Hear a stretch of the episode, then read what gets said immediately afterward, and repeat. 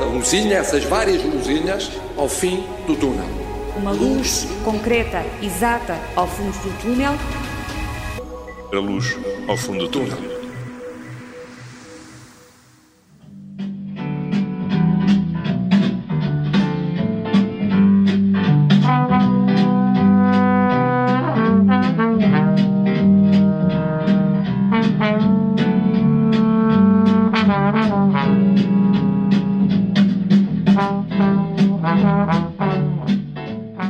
Trombone no terraço em tempos de Covid-19, dia 55.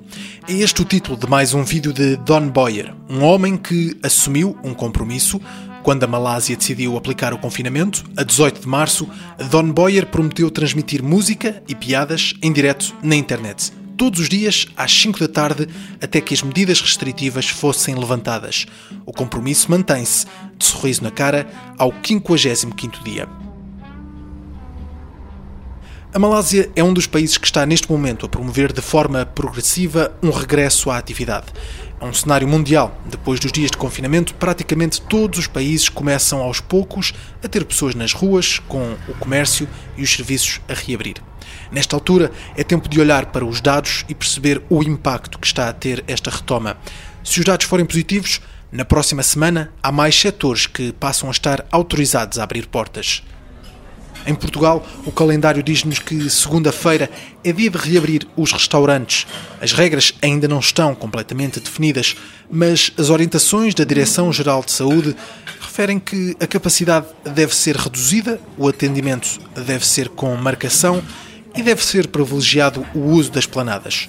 Para além disso, há, claro, regras de segurança como a utilização de máscaras, o distanciamento e a limpeza dos espaços. Segunda-feira é dia também de reabrir as creches. As regras dizem que é preciso garantir um distanciamento de um metro e meio entre as crianças. Os brinquedos têm que ficar em casa e deve ser disponibilizado calçado exclusivo para ser utilizado dentro da creche. Os professores e auxiliares têm que usar máscara e as salas de aula devem ser desinfetadas. Ainda no ensino, regressam no mesmo dia as aulas de 11º e 12º anos.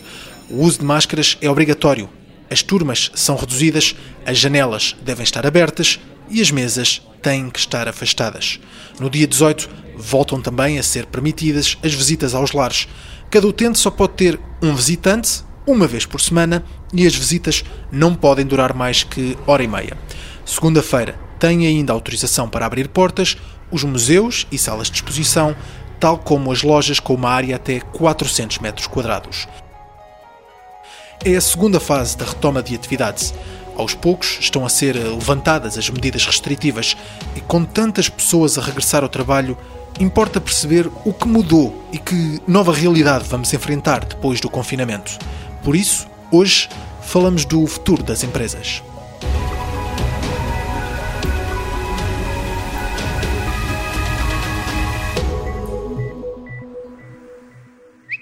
Depois de dois meses em casa, Todos os trabalhadores que queiram e que tenham funções que o permita podem trabalhar a partir de casa de forma permanente. Esta mensagem foi enviada a todos os trabalhadores da rede social Twitter esta semana. É uma recomendação ao teletrabalho, uma mudança que várias empresas estão a adotar pelo mundo fora. Manteremos durante todo o mês de maio a obrigatoriedade de teletrabalho. Em junho, se as condições assim o permitirem, iremos levantar gradualmente a obrigatoriedade de teletrabalho para que possamos reaprender a circular com limitações. Em Portugal, o teletrabalho continua a ser recomendado. Por todo o país, milhares de empresas e serviços públicos fecharam portas, mas continuam a funcionar de forma remota. Aconteceu aqui no Observador. Aliás, este programa é um exemplo claro de teletrabalho. É planeado, gravado e tem edição de sonoplastia, tudo a partir de casa. Mas será que o teletrabalho veio para ficar? A pandemia foi o ponto de viragem nas empresas que resistiam aos meios digitais. Que desafios surgem com esta nova realidade e como vai ser para os setores que não conseguem resistir mais tempo com trabalho remoto? São perguntas para esclarecer numa conversa com Luís Gonçalves, consultor e especialista em gestão organizacional.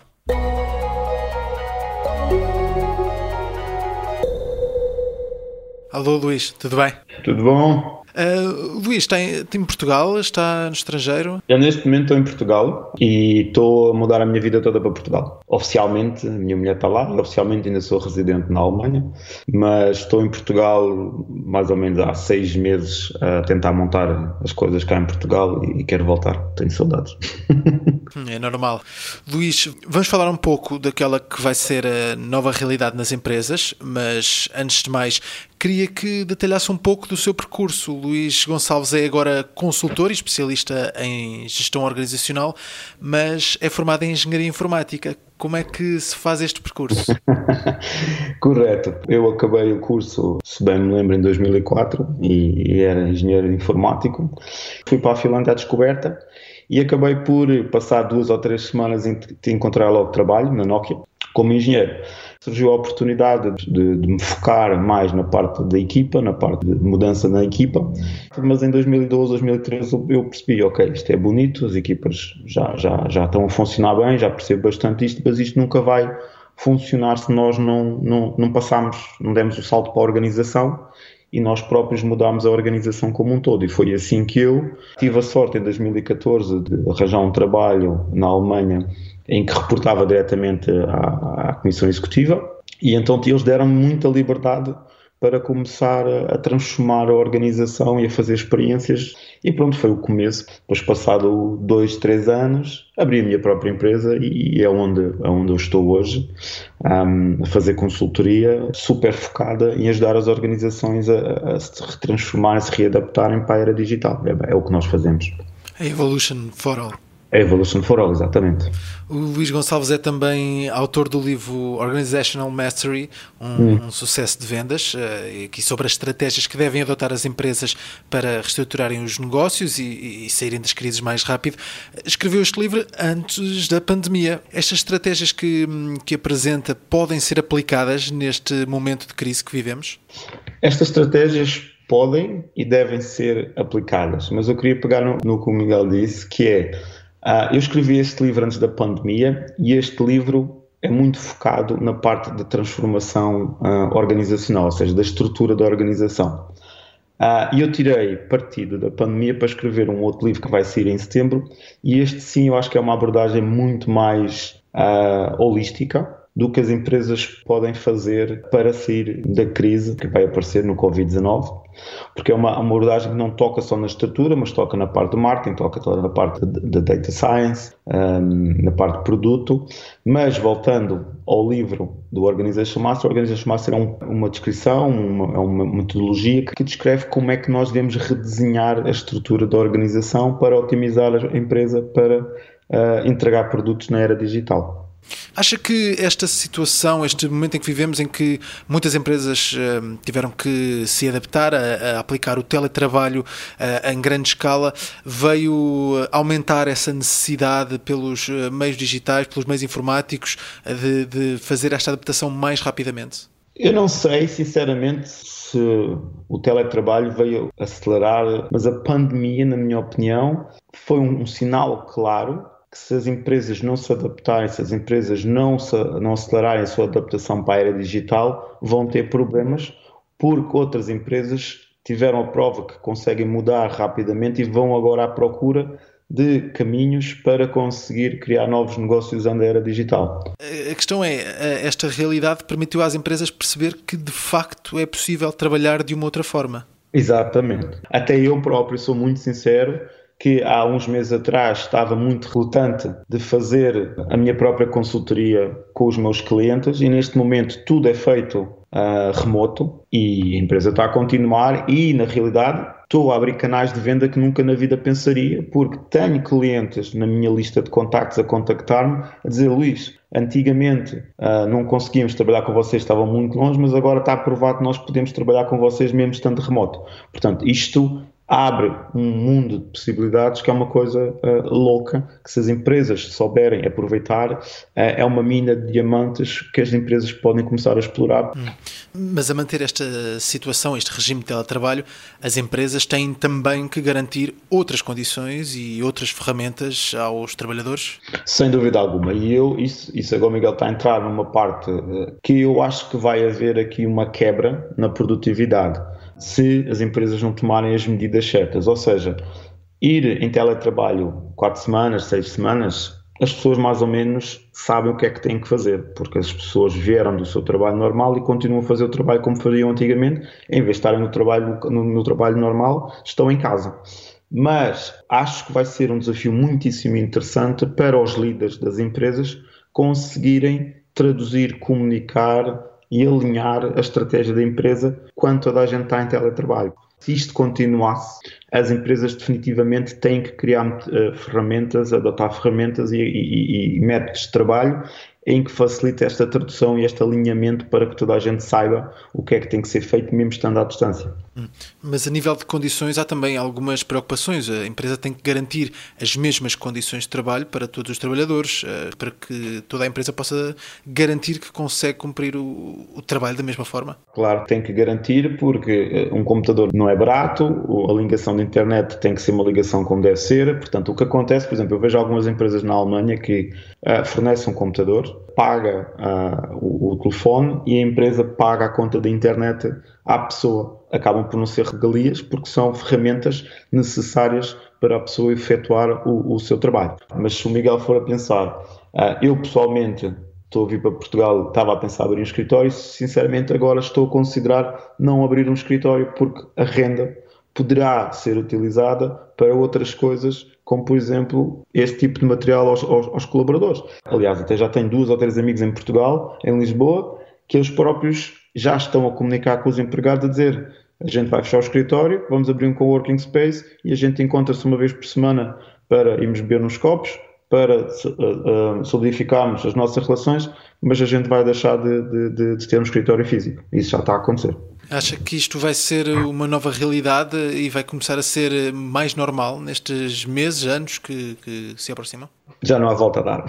Na minha opinião, não há volta a dar. E, e acredito piamente que vão aparecer dezenas e dezenas e dezenas de serviços e de áreas novas ao suporte de, de, de, de, trabalho remoto. Tenho a certeza absoluta. Mas nem todas as empresas podem fazer isto. Não, claro que não. Por exemplo, uma empresa de, manufatura não pode fazer isso, não é? Há indústrias que não vai ser possível. Uh, o turismo, outra, não é? O turismo não, não, Há muitos serviços que vão aparecer virtuais e que as pessoas podem gerir os serviços de uma, uma, uma, uma maneira virtual mas há muitos serviços que não vão conseguir fazer teletrabalho. Não é? o trabalho, tudo o que seja trabalho manual é complicado. Mas em Portugal também existe uma grande, Portugal e no mundo inteiro existe uh, centenas e centenas de empresas uh, de serviços em que essas sim podem podem um, conseguir dar a volta e adotar essa, essa, essas ferramentas.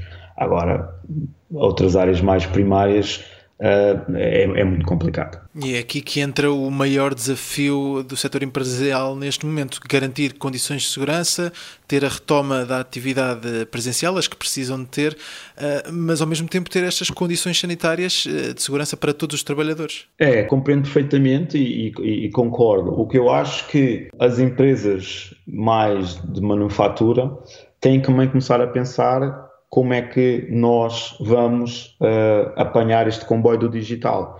O primeiro passo é garantir que os operadores, que as, que as pessoas que estejam na fábrica trabalhem e tenham as condições. O segundo passo é como é que vamos agora agarrar este comboio do digital e vamos explodir o nosso negócio e vamos conseguir tirar uh, a empresa das dificuldades onde, estão, porque eu sinceramente sou uma pessoa muito positiva e claro que vão haver pessoas e vão haver muitas empresas com dificuldades, mas eu acredito sinceramente que esta pandemia vai ser um salto gigante de oportunidades no negócio delas. E estas mas... alturas de crise são importantes para reestruturar as empresas e repensar a estratégia? Oh Miguel, eu acho que nada no mundo evolui sem uma fricção. E, e eu acho que esta pandemia, como eu disse, vai ser mortal para muitas empresas, mas vai ser a lotaria para muitas. Covid-19 está para a sociedade neste momento, como eu acredito que, que o Henry Ford, o fundador da Ford, estava para a era digital, para a era industrial. Eu acho que o Covid-19, daqui a 100 anos, nós vamos olhar para trás e o Covid-19 foi o evento na, na sociedade mundial que despertou a era digital. Esta é a minha opinião.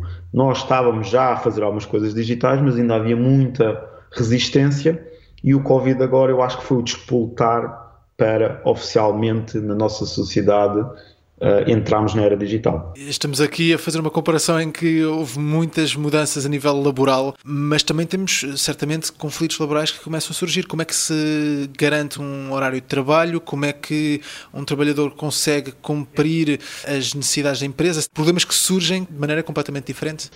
Completamente de acordo. Não tenho uma resposta concreta para lhe dar, Miguel. Agora o que eu lhe posso dizer é. Um, temos sindicatos, e na Alemanha, por exemplo, são fortíssimos, em Portugal também são fortes, mas se o Miguel for a ver a, malta mais nova, eles próprios já são as pessoas que pedem estas condições de trabalho, certo? Por exemplo, os meus pais já são reformados, mas um pouco mais, mais, mais novos que os meus pais, já ainda são as pessoas que estão na, naquele, no, no, limbo e agora levaram com o Covid-19 e as novas regras um bocado forçadas. E, e, eu acho que essas são as pessoas que são capazes de ter um pouco mais, estão um bocado mais atrapalhadas, mas elas próprias eu acho que também viram o benefício de poder trabalhar de casa quando querem. A malta nova vão ser eles as pessoas a pedirem novas regras de trabalho e eles são, vão ser as primeiras pessoas a quererem estar distribuídas pelo mundo. Existe um movimento de grandes nómadas, né, digital nómadas, que é pessoas a fazer o trabalho deles espalhados pelos mundo inteiro, mas continuam a fazer o trabalho deles. Vai começar a haver uma cultura, e tem que haver uma cultura de confiança entre os empregados e, e a entidade, patronal, mas se houver uma estratégia, como há bocado eu falei, se houver uma estratégia definida, uma visão definida e um alinhamento estratégico ao, ao trimestre, as pessoas vão arranjar maneira de trabalhar e de contribuir.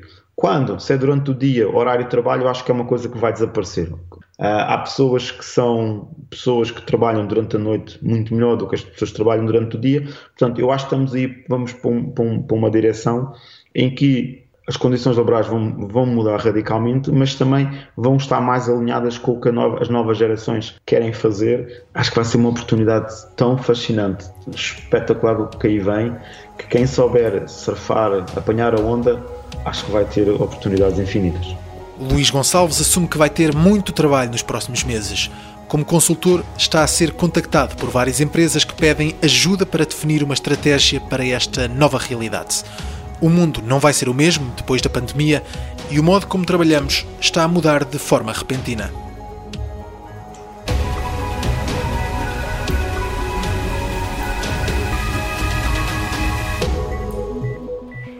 Enquanto as mudanças na economia e no emprego vão ganhando forma, a pandemia continua a afetar o mundo.